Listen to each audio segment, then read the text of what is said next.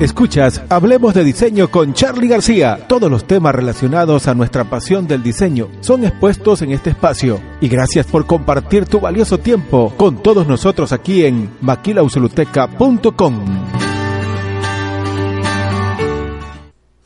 Listo. Bueno, realmente tengo muchas ganas de poder hacer estos podcasts, hablemos de diseño, para compartir con todos ustedes esta pasión que sentimos por todo lo que se refiere al diseño, al diseño que realmente pues si lo analizamos desde cualquier ángulo, desde cualquier flanco, podemos llegar a la conclusión que todo es diseño, absolutamente todo es diseño.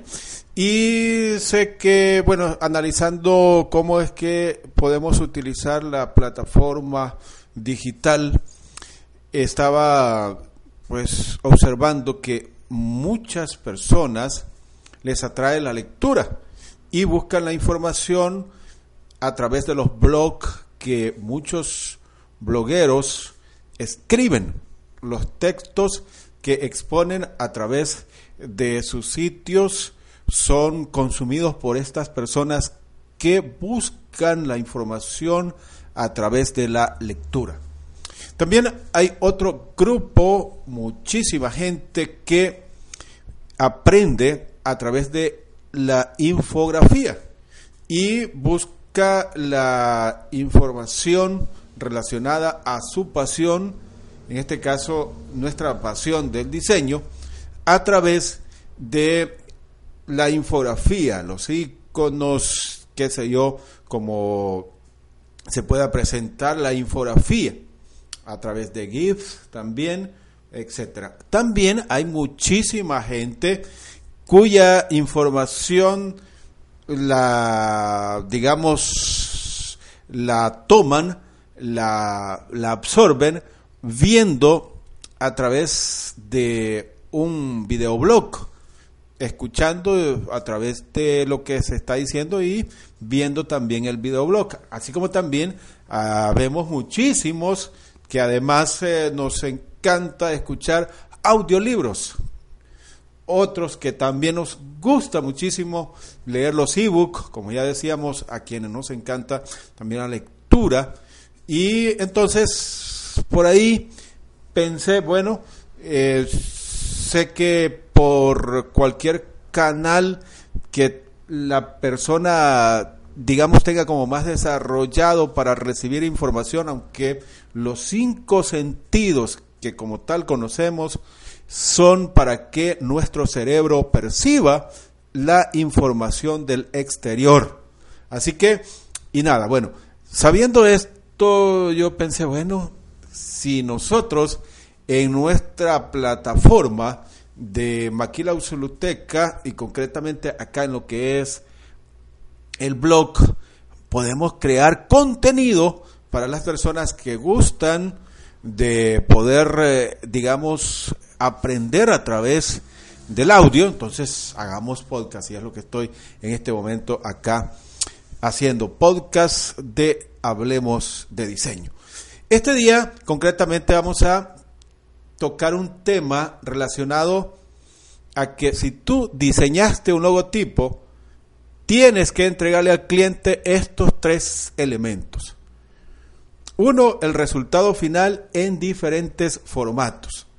Hay que entregar el material en formato .jpg y .png, pero principalmente en archivos vectoriales para que el cliente pueda manipular la imagen a su conveniencia.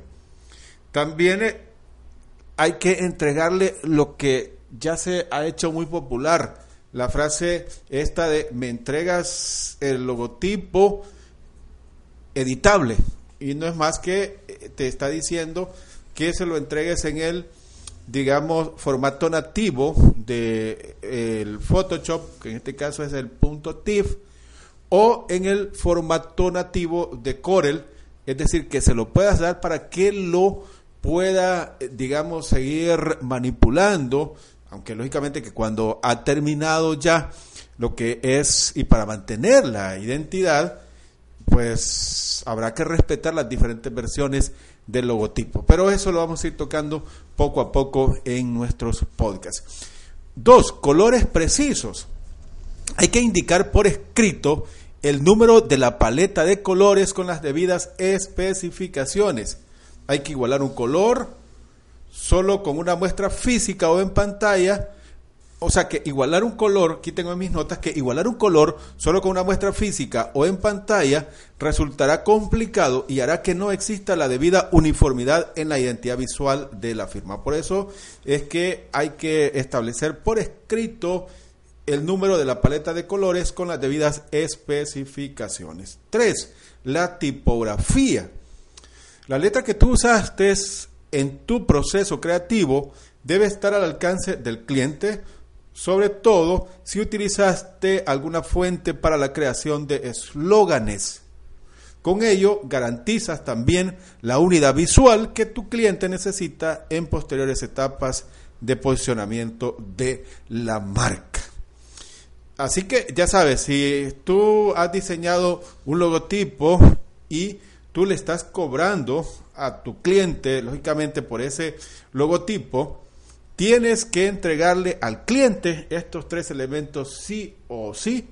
Uno, el resultado final en diferentes formatos, sobre todo el editable, porque pues con el JPG tendrá muy eh, poco movimiento para eh, poder eh, ampliarlo, para hacer, imagínate, la impresión de su logo a gran formato, el PNG también, entonces debes, para mi punto de vista, tienes que entregárselo sí o sí y sobre todo quizá en el formato que pesa menos y que lleva todos los, digamos, elementos de, de, lo que es el editable, el punto TIFF, y en su defecto también el, el, el, el nativo de Corel Draw si tú ah, lo has hecho con, con este programa, con el Corel Draw o con el PSD, es decir, el Photoshop. Bien, eh, de esta manera vamos a estar nosotros acá hablando sobre diseño y este tema, imagínate hoy pues muy interesante, sobre que si tú haces un logotipo, ¿qué es lo que tienes que entregarle al cliente? Estos tres elementos que debes sí o sí entregárselos. Bueno, muchísimas gracias compartiendo con ustedes. Se nos va el tiempo muy rápido y es también de agradecerte a ti que compartes tu valioso tiempo con nosotros. Eso es muy importante. Así que, y nada, pues bendiciones y mantente pendiente del próximo podcast.